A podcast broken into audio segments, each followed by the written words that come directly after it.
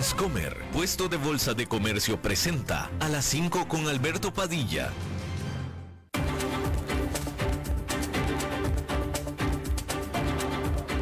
Inicia a las 5 con Alberto Padilla. Un programa diseñado con el objetivo de llevarte diariamente un tema de actualidad, acompañado siempre de reconocidos editorialistas, de lunes a viernes a las 5 de la tarde por CRC 89.1 Radio, a las 5 con Alberto Padilla. Hola, ¿qué tal? Saludos, bienvenidos a esta emisión de A las 5 con su servidor Alberto Padilla. Muchísimas gracias por estarnos acompañando. Gracias por estar ahí. Le mando cálidos saludos desde la señal y las instalaciones de CRC 89.1 Radio en San José, Costa Rica, desde donde estamos transmitiendo hasta el punto en el tiempo, en el espacio en el que usted nos está escuchando, porque estamos saliendo en diferentes vías simultáneamente, por ejemplo, en Facebook Live, en la página de este programa, a las 5 con Alberto Padilla. Estamos disponibles en el canal de YouTube de este programa. Estamos en podcast en las principales plataformas para ello, como Spotify, Apple Podcast, Google Podcast y otras cinco importantes más. En esta ocasión me acompaña, tratando de controlar los incontrolables, al otro lado de los cristales, el señor David Guerrero y la producción general de este programa, siempre poderosa, desde Colombia, a cargo del señor Mauricio Sandoval. Em, déjeme, antes de pasar a comentar lo que son las noticias internacionales eh, de este día, pues una, una, una, esta es noticia y es noticia internacional, pero eh, de la lamentable fallecimiento del actor, el actor Claudio Risi, eh, argentino. Eh, Claudio Risi como actor a usted no le va a decir nada seguramente porque no era él muy conocido fuera de Argentina. Eh, y probablemente por el papel que mejor se le conoció en una serie de Netflix, tampoco lo vaya a usted a conocer, porque esta serie es mi impresión, es una impresión personal, de alguna manera no fue, me parece a mí, lo exitosa que se merecía ser. Y de paso le voy a recomendar yo muchísimo la serie. La serie de Netflix es El Marginal, una serie argentina el Marginal, eh, excelente, yo se la recomiendo muchísimo. Y Claudio Risi hacía uno de los papeles principales de la serie El Marginal, hacía el papel de Borges, que era el, capo. Eh, el, Marginal se lleva a cabo en una cárcel y es acerca de la vida y la dinámica dentro de la cárcel. Y este personaje de Borges era el capo criminal encarcelado que manejaba la cárcel, básicamente, ¿no? Y en un gran, gran papel, en una gran serie. Yo se la recomiendo muchísimo esta serie. Eh, te digo que a mí me da la impresión de que no tuvo el éxito que me parece que se merece la serie porque a cada persona que le he recomendado El Marginal nadie la conocía, nadie la conoció. De hecho, cuando a mí me la recomendaron, yo tampoco la conocía, no, no, no estaba, nada más la busqué en el buscador y ahí apareció. Se la recomiendo muchísimo. El Marginal. Eh, es, fuerte, es una temática fuerte, eh, tragicomedia, eh, es, fuerte. Yo, al menos dos de los amigos que, se la recomendé, o, tres, no la quisieron ver más por lo fuerte. Porque sí lo es, es, un tema fuerte, pero es, es muy buena serie. Y bueno, pues este actor a los 67 años, fíjese, no estaba nada viejo, eh, tenía cáncer y murió eh, pues Borges del papel de, de, eh, la, serie El Marginal. nunca tuvo hijos, afortunadamente, digo porque habría hijos que estuvieran sufriendo su, muerte, ¿no? Entonces nunca tuvo hijos Claudio Risi. En fin, ahí está esa. Comentarle otra noticia, cambiando de tema, en Spotify, fíjate, David, ¿estás escuchando? David, eh, en Spotify se acaba de informar este día que el, podcast más eh, escuchado de Spotify desde hace tiempo es el de Joe Rogan. Joe Rogan es estadounidense, eh, originalmente un comediante, originalmente, y eh, hace un podcast con entrevistas y etcétera. Joe Rogan ha tenido en su programa, en su estudio con él, a Elon Musk y a todo el mundo ha tenido, ha tenido muchísimo éxito. y acaba de renovar contrato con Spotify y según el reporte por 250 millones de dólares con Spotify. y Spotify obtiene los derechos de, em, de publicidad, no nada más en Spotify, sino también en YouTube y en todas las redes sociales y etcétera. Eh, y pues 250 millones de dólares por, el, por este podcast que es por mucho el más escuchado de Spotify. Yo sería feliz con que Spotify me diera 250 dólares. Sería feliz con 250 dólares. Con, cinco, no, pues, que, me ofrezca los cinco, que me los ofrezca, ¿no? Pues, o sea, si me ofrece cinco, yo los agarro con Spotify. Eh, fíjese que, eh, pues la realidad de las cosas es que eh, em, el podcast como tal en español no ha levantado, no agarró presencia de la misma manera que en inglés. Eso es lo que hay que decir. Por supuesto, el de Joe Rogan es uno y es único. Hay muchísimos podcasts en inglés, obviamente, eh, pero sí me da la impresión de que el podcast tuvo mucho más penetración y aceptación en el mundo de habla eh, inglesa que en el de español. Em, me parece que en español definitivamente TikTok, eh, YouTube, los youtuberos, los influencers en, ah, Instagram, pero podcast como tal, de la misma manera que en inglés, no. Pero bueno, pues ahí tiene usted. Eh, y, y, mire, por ejemplo, alguien que hicieron también un, eh, contrato con Spotify y después se rompió el contrato porque no, al parecer no fue, no, tuvo el éxito que se pensaba, eran, son los Obama, eh, Barack y Michelle Obama, eh, hicieron un podcast, hicieron un contrato con Spotify y después no se renovó porque pues no, no, no, no, no levantó de la misma manera o de lo que esperaban ellos. Pero Joe Rogan sigue con el éxito, 250 millones de dólares. No está nada mal, ¿no? Multianual, por supuesto. No vaya usted a pensar que es por un año, es multianual. Pero, de todos modos, pues muchísima, muchísima plata, ¿no? Este, así es que ahí lo tiene usted. Eh, bien, cambiando de tema. De nuevo y por último, y reitero, le recomiendo muchísimo, si usted no tiene que ver en Netflix este fin de semana, le recomiendo que comience a ver El Marginal y después me escribe en Facebook y me dice qué opina. ¿Hacemos eso? Ok. Bien. Bueno, pues resulta que eh, Estados Unidos finalmente cumplió con lo que dijo que iba a hacer y lanzó varios ataques aéreos a sitios militares en Irak y Siria, con el presidente Joe Biden diciendo, si ustedes atacan a Estados Unidos, nosotros responderemos de acuerdo con el Comando Central de los Estados Unidos, eh, estaban ellos eh, dirigiéndose a atacar a los, el ejército de la Guardia Revolucionaria Islámica de Irán y sus grupos milicianos afiliados. La agencia estatal de noticias iraní reportó que al menos 10 personas murieron en Siria producto de estos ataques. Estos, por supuesto, se dan a menos de una semana después de que drones lanzados por estas milicias mataron a tres soldados en Jordania. Así es que ahí está usted. Eh, fíjese, esta era una nota, esta nota yo se la tenía guardada a usted para leérsela.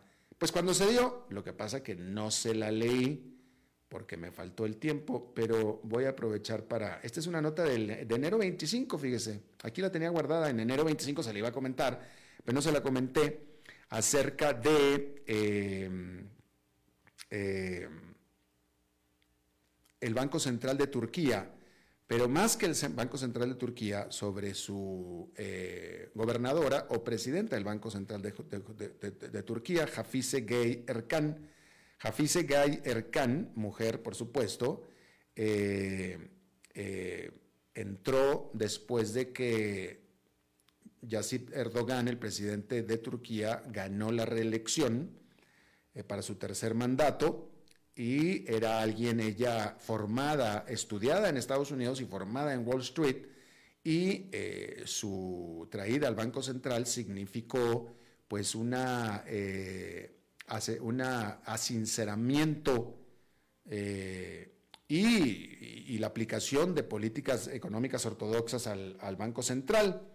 Eh, entonces ella, Hafize Geyer Khan, presidió pues el que ha sido el ciclo de ajuste monetario más agresivo en la historia del Banco Central de Turquía, ¿sí? Y el Banco Central, bajo el mandato de ella, ha subido y subió las tasas de interés por un total de 34 puntos porcentuales en siete meses.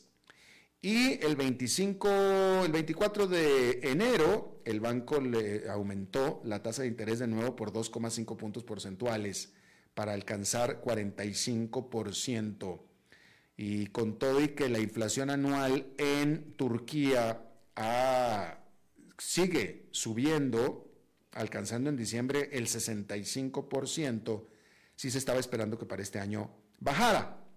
Sin embargo, eh, eh, con todo y, el buen trabajo que está haciendo o que venía haciendo esta gobernadora del Banco Central de Turquía, de pronto se vio involucrada en una serie de noticias, eh, pero pues equivocadas, noticias desde el frente equivocado, porque durante la segunda quincena de enero, ella fue salpicada por un escándalo en el que se metió nadie menos que su padre, su papá, su papá, el quien, quien no tiene o no tenía un puesto oficial en el Banco Central. Eh, pero sin embargo, se conoció que con todo y eso, él se las arregló para que despidieran a una empleada del Banco Central y asaltó sexualmente a otra. Eh, bueno, no sé si sexualmente. La verdad que ahí sí le puse yo un poquito de pimienta mía de Alberto Padilla. No, la asaltó, la asaltó. La, información es que la asaltó. Entonces a lo mejor le dio un golpe. Es más, y tampoco sé si es mujer o hombre, ¿eh? también hay que declarar eso. ahí estoy, eh, David, no me critiques, estoy aclarando las cosas. Lo que pasa es que de pronto me, me agarró por el sensacionalismo. Pero no sé si era hombre o mujer, pero sí lo asaltó. Es decir, le pegó, le lo agredió o la agredió, cualquiera de las dos, y a la otra persona también hizo que la despidieran, ¿sí? Eh, y bueno, pues parece que esto fue un escándalo demasiado grande como para que permaneciera la gobernadora en el Banco Central y la noticia es que precisamente ya no lo es más. Renunció Hafize Gay Erkan después de lo que ella llamó un asesinato a su reputación, porque justamente la prensa local o doméstica de Turquía estaba informando que pues su papá de ella había literalmente interferido en asuntos oficiales del banco a pesar de no ser nadie en el banco más que el papá de la gobernadora del Banco Central. Ahora, ella siempre negó las acusaciones, pero pues eso no calmó el escándalo mediático. Eh, y pues bueno, eh, tuvo que renunciar, ya renunció. Ella, vaya, ella siempre negó las... Eh, yo le estoy diciendo lo que se conoce acá de este lado del mundo. Yo no estoy muy familiarizado con los medios turcos. Lo que sí yo le puedo decir es que los medios, por más poco serios que sea un medio de comunicación, un medio de comunicación no inventa. Eh, por más que le digan lo contrario a usted, fake news, como ya se ha hecho este, decir en inglés eh, por parte de Donald Trump, prensa canalla, como le dicen otros más cercanos por acá. Eh, lo que sí le digo una cosa, y se lo digo yo, los medios no inventan las cosas, no los inventan.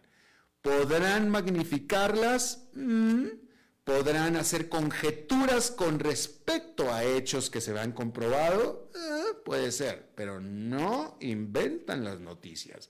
Ese asunto de fake news en un medio establecido no, no existe, no existe. Se lo digo, no, no, no existe. De que hay muchas fake news, ah, eso que ni qué. Pero no lo inventan los medios tradicionales. O sea, todas las mentiras, o sea, las mentiras se han diseminado desde que existe la Internet y cualquiera puede decir cualquier cosa en la Internet. Y ya cualquiera también se ha establecido como medio de comunicación tradicional. Eh, y más últimamente, ¿no? Este, muchos medios, eh, sobre todo los más cargados a la izquierda y los más cargados a la derecha, los ultras, este, ya han aparecido una serie de nuevos o, emergentes medios de comunicación, eso sí que se inventan cosas y teorías de la conspiración y, estupideces y medias, pero los, los, medios tradicionales que siempre han estado en los países de toda la vida, esos no se inventan cosas. Y esto se lo digo porque, pues obviamente, la gobernadora del Banco Central de Turquía niega todo lo que su papá, o todo lo que se publicó acerca de su papá, lo niega. Pues bueno, ella eligió negarlo, pero, y de nuevo, yo no conozco ¿eh? los medios de Turquía, no los conozco, pero sé que son medios tradicionales que han estado ahí toda la vida eh, y no, pues no, no, se lo inventaron. Inventado no es. De nuevo, podrán tener alguna preferencia, alguna línea, alguna inclinación, puede ser, pero inventado no se lo inventa. Ningún medio establecido se inventa nada. Nada. Se ha hecho muy de moda eh, culpar a los medios y decir que todos son mentiras y el fake news, como le he dicho, pero no se lo inventan. Los medios tradicionales no. Por eso es que yo siempre les he dicho a todos ustedes y a todo mundo que eh, eh, sigan acudiendo a los medios tradicionales y a los periodistas tradicionales de toda la vida, como yo, porque nosotros no nos inventamos nada. Eh, bueno, pero ahí está, este, ya, se fue. Hay que decir que la ministra o el ministro de Finanzas de Turquía dijo que la política del Banco Central continuará. Eh, así es que ahí está. Bueno, se informa que más de 800 oficiales del gobierno de Estados Unidos y de varios países de Europa firmaron la primera carta conjunta criticando a sus gobiernos por su posición con respecto a la guerra en Gaza.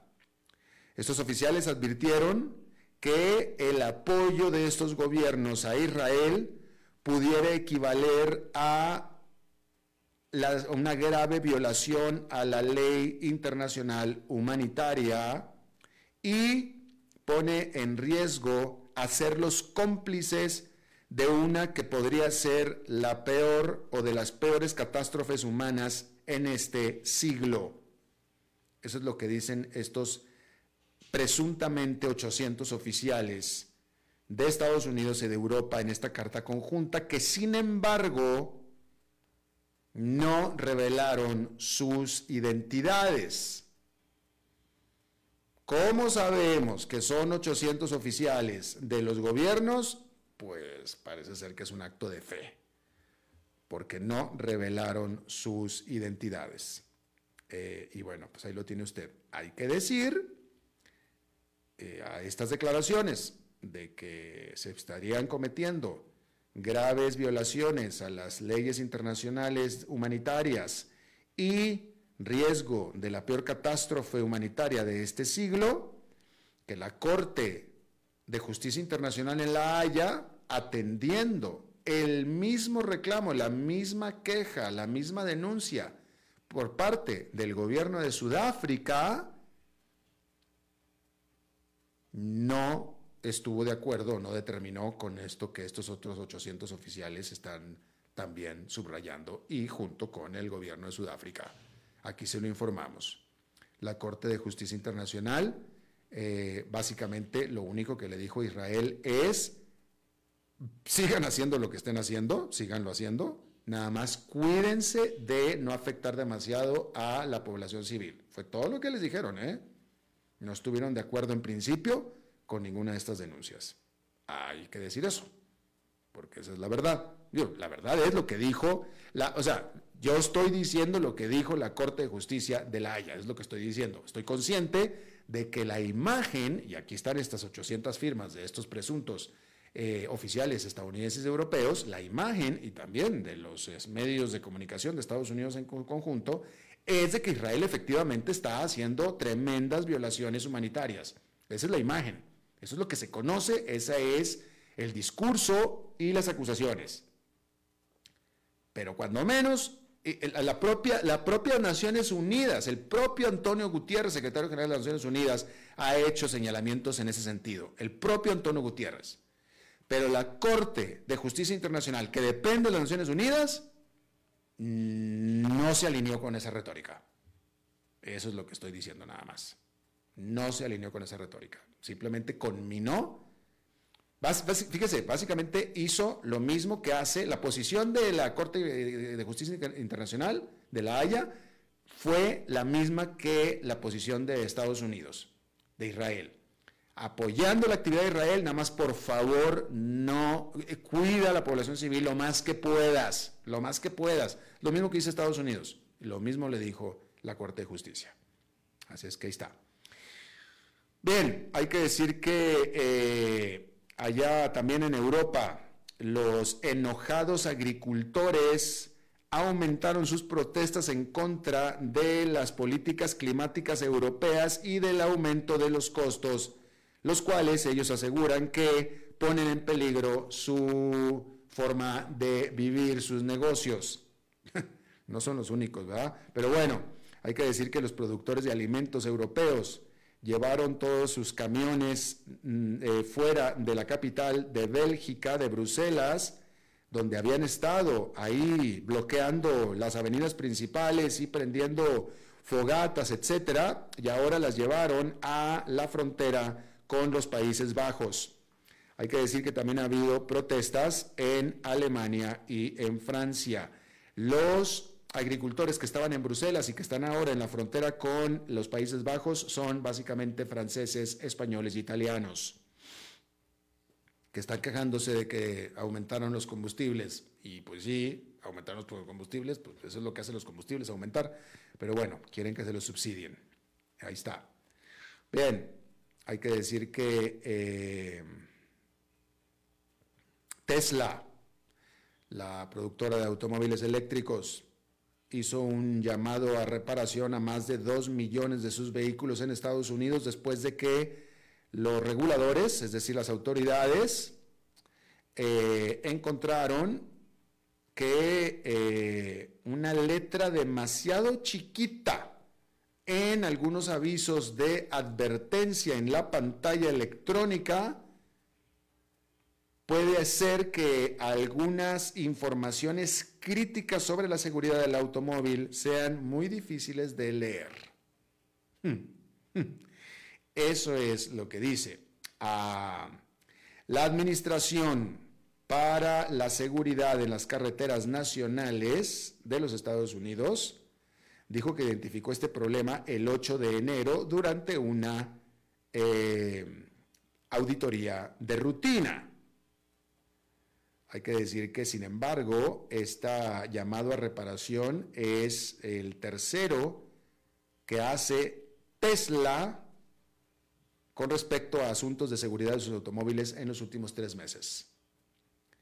Pero bueno, pues si todos los problemas de los automóviles fueran como ese, ¿no? De que la letra de las pantallas es muy chiquita.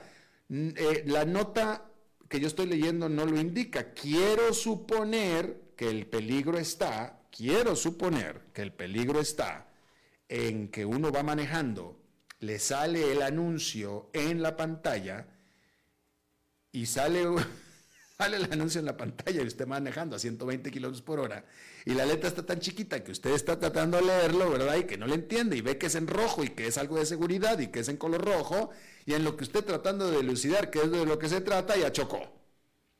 Porque no dice que se trate otra cosa, ¿no? No es que Parece ser que no es el asunto de que está tan chiquita que no lo lee y entonces el auto se descompone o no puede atender el problema y el auto se descompone. No, más bien parece que la inferencia o la implicación es de que es tan chiquita que usted se distrae y puede chocar.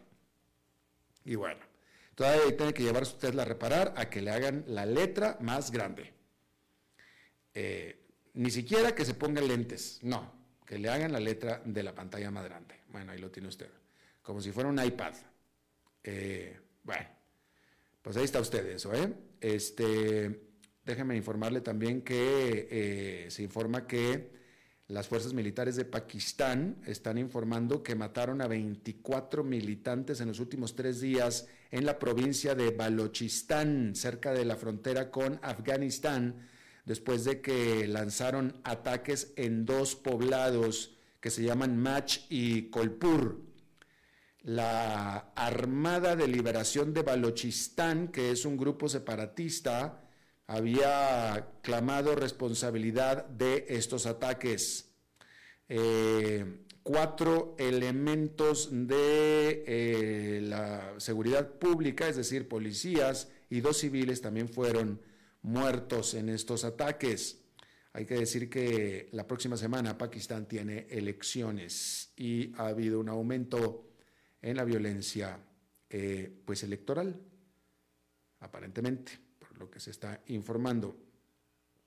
Fíjese usted este dato eh, lamentable, este dato muy lamentable que informa The Economist con respecto a eh, es que no dicen dónde es, pero fíjese este dato. Eh, la probabilidad ah,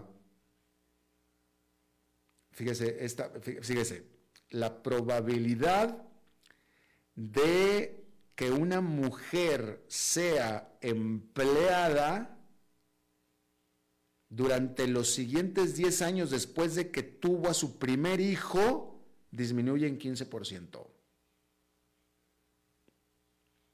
Este es de acuerdo a un informe de The Economist. Y quiero, pues, quiero pensar que esto es en los países desarrollados, por no decir que en la Gran Bretaña y o en Estados Unidos.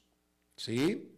Y le repito el dato. La probabilidad de una mujer de ser empleada durante los 10 años después del nacimiento de su primer hijo cae eh, o disminuye en 15%. Ahí lo tiene usted. Y eso es en los países desarrollados. ¿Cuánto será en América Latina? ¿Cuánto será en América Latina? Yo recuerdo, esta, esta, historia se lo he platicado yo antes. Eh, en la empresa en la que mi padre trabajó durante los últimos 40 años de su vida, y de la cual se jubiló él cuando él cumplió 60 años, y esto fue básicamente en 1989-1990, ¿sí? Hasta el momento en el que mi padre se jubiló todavía en 1990, en la última parte del siglo pasado, que no es hace tanto tiempo, en esa empresa en México, una de las grandes empresas privadas de México, mujer, en primer lugar, el grueso de las mujeres que trabajaban ahí eran secretarias, el grueso. Era mm, ninguna mujer estaba en el puesto ejecutivo alto, ninguna, absolutamente, y una que otra era empleada de confianza, que se le puede decir de esa manera, ¿no? Pero de, ninguna manera nadie era ejecutiva de alto nivel, no. Y eh, alguna que otra era eh, jefa de confianza y muy pocas operarias o obreras, muy poquitas contadas. Pero lo peor de todo es que por política de la empresa, empleada de esa compañía, empleada que se casaba o quedaba embarazada, automáticamente era baja de la empresa. Automáticamente. Así, ya, adiós, te vas. Listo. Por política de la empresa. Listo, se acabó. Si se casaban, ¿eh? Ay, me voy a casar. Perfecto, estás despedida. Así. Y eso fue, no sé ahora cómo sea, pero eso fue tan pronto como 1990 todavía. ¿Sí? Eh, y bueno, eh, todavía yo, yo, recuerdo, yo recuerdo, eh, esto también fue ahí también en México, la que entonces era mi novia y después fue mi esposa y madre de mis hijos, y esto también fue a principios de los noventas, también a principios de los noventas, ella ejecutiva, ejecutiva en la industria hotelera. Y mire que en la industria hotelera hay mucho más mujeres que en el resto de muchas otras industrias, en, toda América Latina, pero definitivamente en México. O sea, si hay una industria en donde hay mujeres es en la hotelería. Y eh, la madre de mis hijos, en ese momento mi novia, ella era ejecutiva corporativa o de oficina, de corporativo, de hoteles. Ella nunca estuvo precisamente atendiendo a clientes, a huéspedes, pero sí, en el departamento de ventas y etcétera, ¿no? Eh, con mucha experiencia y con una gran carrera y una gran capacidad. Y cuando el jefe de ella se fue, porque se fue a otra parte, qué sé yo, se fue, era, eh, eh, vaya, ella llevaba muchos años en ese puesto y muchos años en esa compañía, muchos años en ese hotel, y, el, jefe mayor era el gerente del hotel, un gran hotel, en ese entonces el hotel más grande de Monterrey, un hotel de 500 habitaciones o más. Eh, y cuando se fue el jefe de ella, ella fue y, le, habló con el gerente y le dijo, le dijo, oiga gerente, quiero avisarle que yo aspiro al puesto que acaba de abandonar mi jefe. Y el gerente le dijo, el gerente le dijo, mira, yo sé que tú tienes la capacidad y yo sé que tú puedes perfectamente pero te tengo que ser muy sincero. Yo en ese puesto quiero un hombre. Así es que qué pena, pero no te lo puedo dar a ti porque yo quiero un hombre. Y punto. Punto se acabó. Y ya. Así. Nada más. Quiero un hombre. Sin más explicación. ¿Qué más explicación vas a dar? Y, y bueno, y así fue. ¿No? Eh, no sé qué pudo haber sido, no sé, pero se me ocurre que mucho tendrá que ver, también se me ocurre, ¿verdad? Porque por capacidad no es, pues eso no es.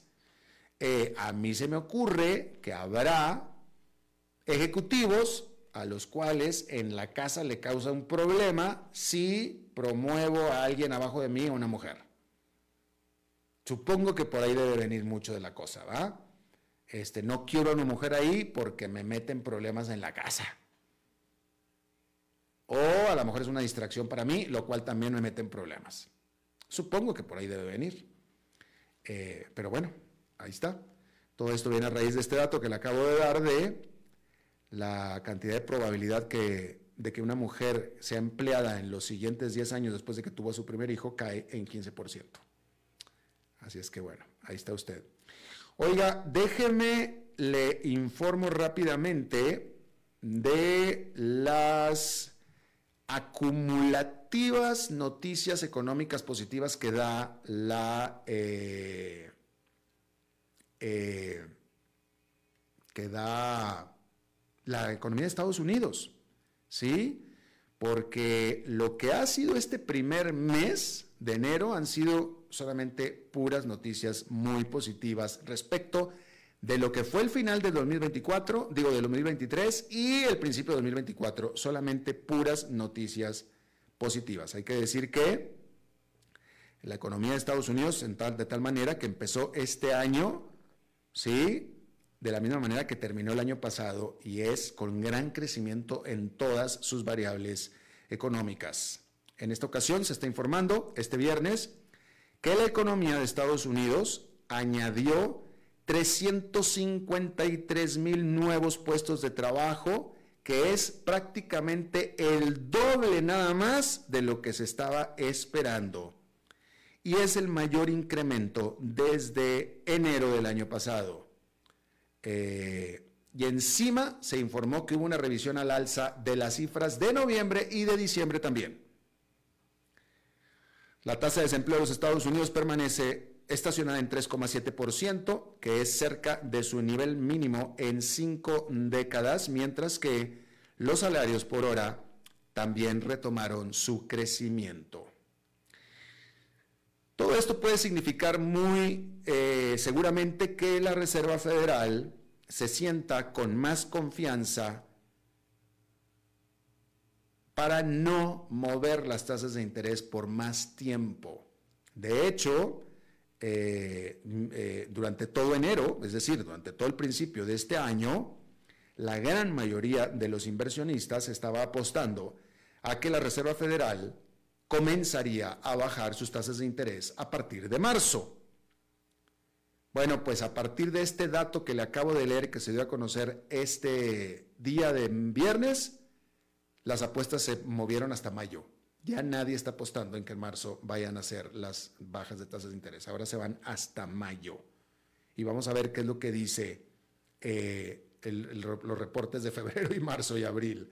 Pero por lo pronto, eh, aquí ayer estuvimos hablando de la gran probabilidad de que en marzo vayan a caer las tasas de interés. Bueno, ya no, ya no. Ahora hasta mayo, ya nada más con este dato. ¿Sí? Con todo y todo, hay que decir que recientemente algunas grandes empresas han estado anunciando importantes recortes de personal, desde grandes tecnológicas como Microsoft hasta empresas más tradicionales como UPS. Pero, sin embargo, sin embargo,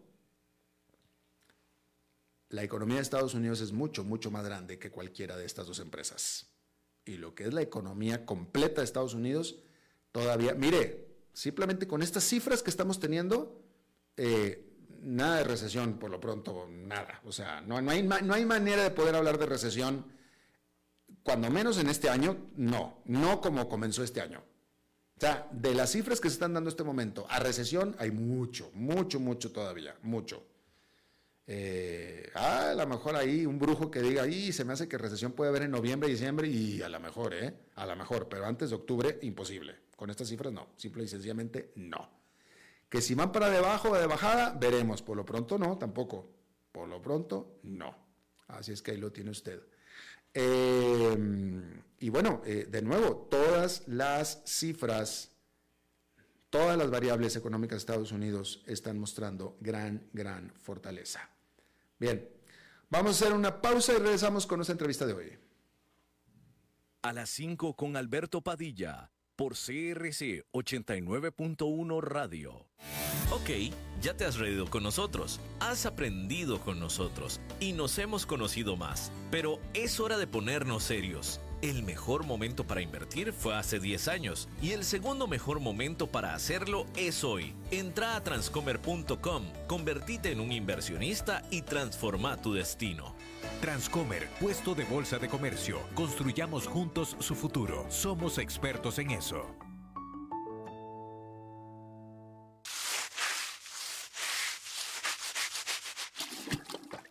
¿Están cansados de limpiar tanto el piso de su casa? No sufran más. Cambien esa cerámica con porcelanatos pulidos antibacteriales y súper fáciles de limpiar. En Porcerámica, número uno en porcelanatos.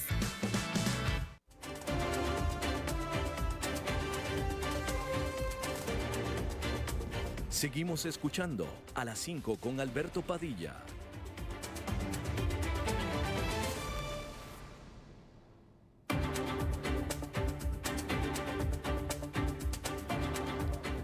Muchísimas gracias por continuar con nosotros. Eh, bien, a ver, eh, esta, la última semana, la última entrevista de esta semana, eh, voy a, este, Mire, siempre es difícil para mí, yo creo que para cualquier entrevistador, pero siempre es más difícil entrevistar a alguien. Yo tengo que confesar, o sea, cuando yo entrevisto a, un amigo, yo se lo digo, estoy entrevistando a un amigo y en esta ocasión voy a entrevistar a un amigo. Y esas son las entrevistas más difíciles porque pues uno no puede ser, por más que quieran, no puede ser objetivo. Afortunadamente no es una noticia noticiosa, no es que este amigo esté metido en alguna bronca, no, no, para nada, todo lo contrario pero sí eh, hay que hacer la aclaración de que nuestro invitado de hoy, Carlos Ríos, es amigo personal mío este, y que tiene pues, un proyecto muy interesante y por eso le dije, oye, vente, vamos a platicar, ¿no? Carlos fue durante tres décadas ejecutivo corporativo de empresas multinacionales en varios países eh, eh, de, Centroamérica y de América Latina y etcétera. Em, y, ya nos platicará, pero montado en su experiencia de 30 años como ejecutivo corporativo, eh, ahora es que decide pues vertir, vertir eh, la, la, experiencia en una conferencia webinar que se llama, esta conferencia se llama Haz lo que más importa. Y Carlos Ríos va a explicar la manera en que él ha encontrado para mejorar la productividad de un ejecutivo como él en un 30 y un 50% aplicando habilidades que permiten equilibrar la vida personal y el trabajo. Cualquiera diría, y en América Latina se, como se conoce, que si ah, pues quieres aumentar tu productividad entre un 30 y 50%, pues trabájele más, trabájele más, este, quedes en la oficina más tiempo, ¿no? Parece ser que Carlos Ríos tiene otra idea de esto. Mi querido Carlos, ¿cómo estás? Te saludo con mucho gusto. Hola Alberto, muchas gracias por tu introducción. Eh, me da mucho gusto. Igual yo pienso, este, un amigo personal eh, también es a lo mejor complicado ser objetivo porque hay mucho cariño de, por medio, pero bueno, vamos a tratar de explicar lo más objetivo posible. tengo que decir, porque esto es verdad, esto es verdad. Yo decidí eh, residir de casi de tiempo completo en Costa Rica hace seis años. Y yo cuando llegué a Costa Rica yo ya tenía muchos amigos, pero el primer amigo nuevo que yo conocí cuando decidí venirme a vivir a Costa Rica, el primero que yo conocí fue Carlos Ríos. El primero. Ya después he conocido mucho más, pero tú fuiste el primero. Yo te conocí a los dos, tres días de que llegué yo aquí.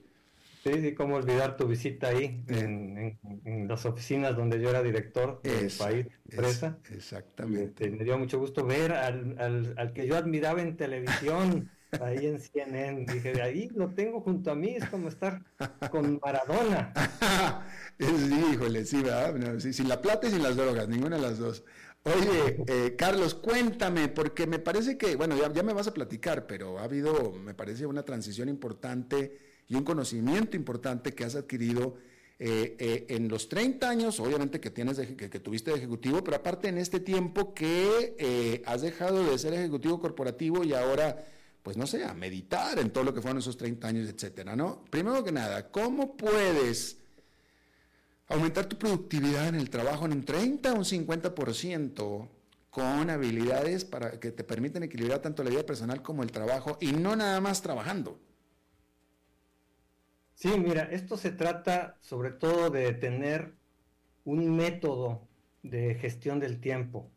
O sea, yo, yo en mi proceso de profesional siempre tuve mucho problema, sobre todo, por ejemplo, a la hora de administrar los correos electrónicos. A la hora de, ver qué era realmente lo importante y cómo jerarquizaba lo urgente y lo importante. ¿no? Hay una matriz por ahí que, se llama la matriz de Eisenhower, en donde tú clasificas lo importante y lo urgente. Y siempre estaba yo en la parte urgente e importante, en los bomberazos, en lo que había que hacer ya, y era difícil irse a la parte en donde no, no es urgente, pero es importante, en donde planeas, donde haces procesos para que se automaticen las cosas. Y cuando descubrí este modelo, eh, hijo, me, cambió la vida, ¿no? De hecho, fue algo que me ayudó a mí a crecer y a hacerme también director país en esta empresa transnacional, eh, entre otras cosas, ¿no? Temas de liderazgo. Pero yo dije, esto que, descubrí lo tengo que eh, traducir al español. Bueno, o, no, lo traduje yo, lo traduje la, empresa que lo, que lo inventó pero yo traerlo como taller en español, porque esto normalmente lo tienen en inglés, y, este, y, plasmarlo en América Latina. Entonces, e, es, un, es, son tres eh, pasos muy sencillos que, son de sentido común. El problema es que la gente no los aplica y, sobre todo que no los tiene serializados. Y que son, pero fíjate, eh, eh, yo tengo que decir que esta entrevista la hago desde la, desde la desconocimiento total, porque bueno, yo he sido periodista toda mi vida y pues el periodismo eh, es, es un trabajo muy sui generis y muy diferente a lo que yo veo que es trabajar en una empresa, en una corporación, este, simple y sencillamente, y aparte, y aparte yo soy déficit atencional, aparte, que es otro problema muy grande, ¿no? Pero yo platico con ustedes, los que son ejecutivos que trabajan en una empresa, en un corporativo, y simplemente, nada más con la pura cantidad de juntas que tienen, nada más con las juntas que tienen que estar ahí sentados con 3, 4, 5 personas durante todo el día, yo no sé a qué horas hacen todo lo demás. Porque como tú dices, nada más con atender los correos electrónicos, pues si estás en reunión juntas, ¿cómo nada más atienden los correos electrónicos? Yo no sé cómo le hacen. Tiene que haber un método. Sí, así es. Y mira, este, normalmente lo que nos pasa a los ejecutivos y a cualquiera que esté empleado en una gran corporación es que la agenda es la que domina tu vida. En lugar de que tú domines a tu agenda, la agenda te domina. Entonces, no vives tu vida por diseño. vives tu vida por defecto. Y entonces dejas que la corriente te vaya llevando todos los días eh, a como va queriendo eh, los otros, en lugar de que tú pongas lo que más importa como prioridad en tu agenda.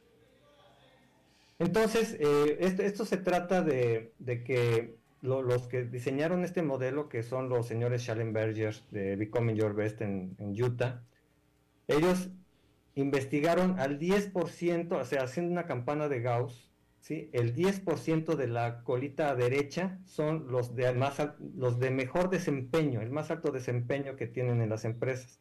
Y ellos los investigaron y identificaron cuáles eran los hábitos que ellos tenían para ser exitosos, para tener esa productividad que tienen, y por, por eso están en esa parte de la campana.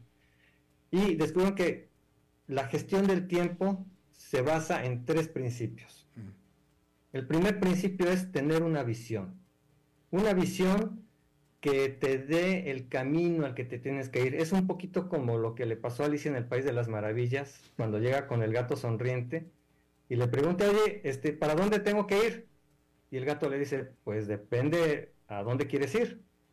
pues no sé, me da igual. Ah, pues entonces cualquier camino que tomes, pues te va a llevar a cualquier lugar. Y eso nos pasa a muchos de nosotros. O sea, al no tener una visión, un norte hacia dónde dirigirnos, eh, pues no, no, tenemos un rumbo hacia dónde dejar nuestro legado, por ejemplo. Entonces, lo que descubrieron es que solamente el 1% de los ejecutivos tienen una visión personal escrita, bien definida. El 1%. escrita físicamente. Escrita, sí, redactada y escrita físicamente. En, un, lugar que puedas consultar siempre. Exactamente, algo que pues, sí que estés consultando y a lo mejor estés modificando conforme va transcurriendo tu vida, pero al tener una visión escrita te va a dar esa orientación. Luego viene eh, generar los roles, y esto es bien importante porque no, uno no nada más tiene el rol de de profesionista, el rol de empleado, el, rol de, o de jefe de, gente. También uno tiene el rol de padre, tiene el rol de estudiante, el rol de partícipe de la iglesia, el rol de hermano. Y todas esas cosas son importantes, ¿no? Es como la, la anécdota esta del frasco en donde vas metiendo las piedras grandes primero y luego las más pequeñas hasta que lo llenas de agua. ¿Sí? Si metieras las piedras pequeñas antes que las grandes, no le darías espacio a las cosas importantes en el frasco. Así pasa también con, los roles. Entonces, al tú identificar cuáles son tus roles más importantes, ahora puedes eh, involucrar objetivos para esos roles. Y ese sería el, segundo paso. Al tú identificar eh, qué rol tienes, tú puedes implementar objetivos con, la, con un acrónimo que se llama SMART, es un acrónimo muy, muy importante a la hora de poner objetivos porque solamente el 20% de las personas investigadas se sienten capaces de generar objetivos que sean alcanzables, ¿no? que, sean, que, los puedas seguir y los puedas medir y los puedas alcanzar y, los y sean realistas. Solamente el 20%. Entonces, la gran mayoría no sabe exactamente cómo poner un objetivo. Entonces, en este taller que estamos eh, trabajando, también le damos una lucidez muy grande con, este acrónimo SMART para que sepan poner un buen objetivo para cada uno de sus roles, su rol como esposo, su rol como papá, su rol como profesionista, su rol como estudiante.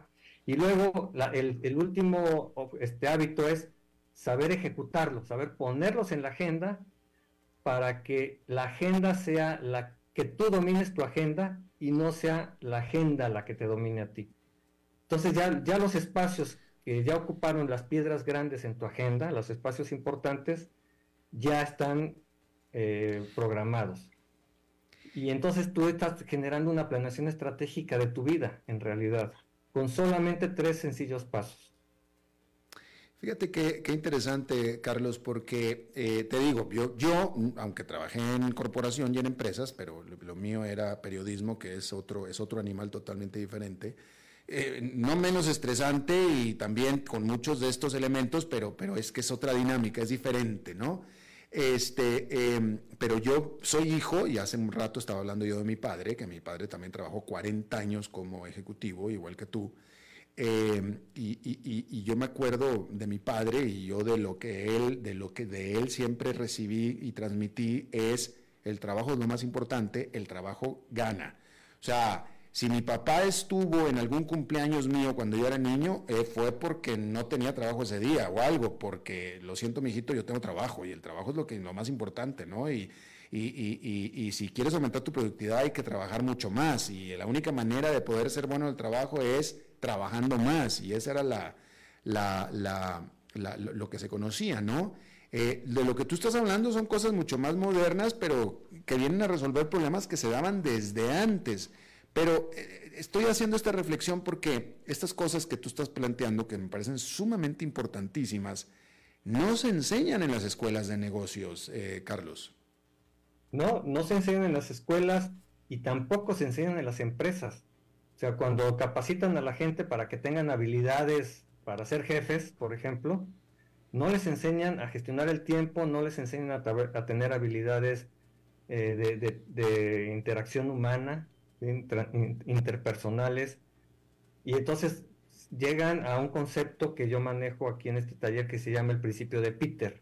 El principio de Peter, que se llama principio de incompetencia, dice que en toda jerarquía las personas van escalando hasta que llegan a su límite de incompetencia.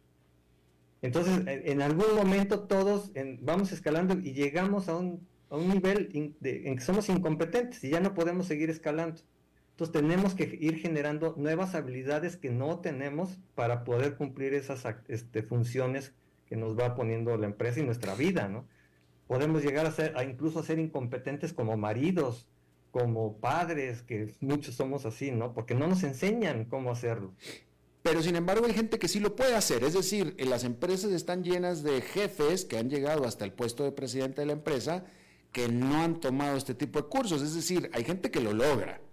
Eh, hablando, hablando de las posiciones en las empresas, quién sabe cómo estará su vida personal, ¿no?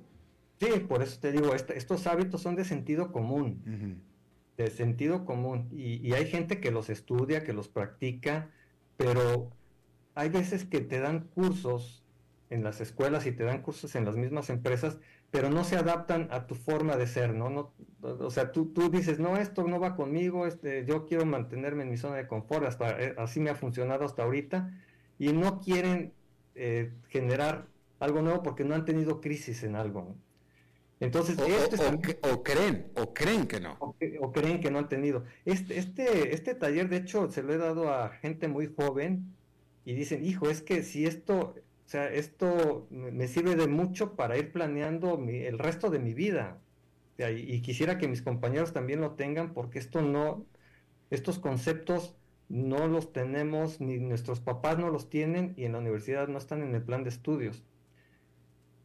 Eh, ejecutivos jóvenes también. Si esto me lo hubieran dado en la universidad, yo también estaría este, en otra posición. Carlos va a dar todos estos conceptos en un webinar, como estaba diciendo al principio, eh, y lo más interesante de todo, y más bien es pregunta porque me parece, lo leí, pero no lo puedo creer, es que el webinar es gratis, Carlos. Este webinar es gratis. Eh, vamos a dar un repaso muy general de los conceptos, invitándolos a un taller ya más completo. Pero aquí ya vas a tener, llevarte una idea muy clara de cuáles son estas tres, estrategias que ya puedes implementar en tu vida, eh, que puedes verla en cualquier libro, aunque están sueltos, pero con que los juntes, o, sea, con el hecho de que tú generes una visión personal por escrito, ya vas de gane, porque ya estás teniendo una orientación en tu vida hacia, hacia, mira, hay, hay un, hay una, una, una historia en donde cuando la gente muere en la cripta, tienes una fecha de, nacimiento y una fecha de muerte. Y en medio hay un guion. En este caso, tenemos la oportunidad de escribir ese guion. Ese guion que es los años que me quedan. O sea, los años que yo tengo, yo tengo 57 años, pero esos son realmente los años que yo ya no tengo. Los años que tengo son los que me quedan por vivir. Y esos son los que tengo yo que aplicar mi visión para generar una huella en el mundo. Mi visión no tiene que cambiar el mundo, tiene solamente que cambiar mi mundo. Y eso es parte de lo que queremos plantearle en este webinar a la gente. ¿Cuándo es este webinar y cómo la gente puede acceder a él? Todos los detalles. Eh, mira, el webinar es el, va a ser el martes 6 de febrero a las 7 de la noche, hora de Costa Rica. Y se pueden registrar en la página que tenemos de la empresa que es BYB, BYB Latam, es BYB, B, B de bueno, Y, B de bueno, Latam de Latinoamérica, latam.com diagonal webinar. Ahí se pueden registrar. ¿Es el martes 6 de febrero a qué horas? A las 7 de la noche. 7 de la noche tiempo de Costa Rica, que es 8 de la noche tiempo del este de los Estados Unidos o de Miami. Correcto. Y ese, Así es. Y ese lo vas a dar eh, tú. Ese lo voy a dar yo personalmente. Aquí voy a aplicar mucho de, las experiencias que yo he tenido como, como director, como gerente, como jefe de departamento, como papá. Tengo 25 años de casado, hijos ya de, en, etapa universitaria. Y creo que he tenido eh, algún éxito en eso, ¿no? Este, y, como líder, ¿no? He formado mucha, mucha gente, mucho, muchos empresarios durante mi transcurso y aquí es donde aprendí que estos conceptos funcionan. Bueno, pues ahí está, martes 6 de febrero a las 8 de la noche, tiempo del este de Estados Unidos, hora de Miami, 7 de Costa Rica. Y el sitio es eh. Diagonal webinar. Ahí está. Bueno. Bueno, pues Carlos Ríos, este. Oye, bueno, y el, el, y el, ok, y tiene que ser en vivo, el que no entró, no entró.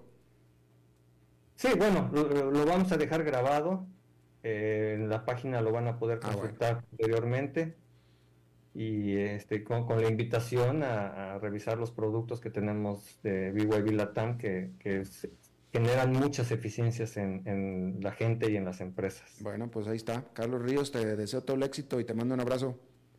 Gracias, Beto, me dio mucho gusto verte. Igual, hasta la próxima. Hasta la próxima. Bien, bueno, pues eso es todo lo que tenemos por esta emisión y por esta semana de a las 5 con su servidor Alberto Padilla. Muchísimas gracias por habernos acompañado. Espero que termine su día en buena nota, en buen tono y nosotros nos reencontramos en la próxima. Que la pase muy bien.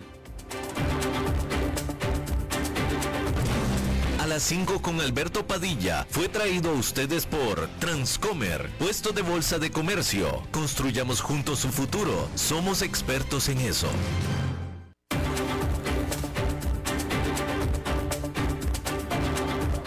concluye a las 5 con Alberto Padilla. Un programa diseñado con el objetivo de llevarte diariamente un tema de actualidad, acompañado siempre de reconocidos editorialistas, de lunes a viernes a las 5 de la tarde por CRC 89.1 Radio, a las 5 con Alberto Padilla.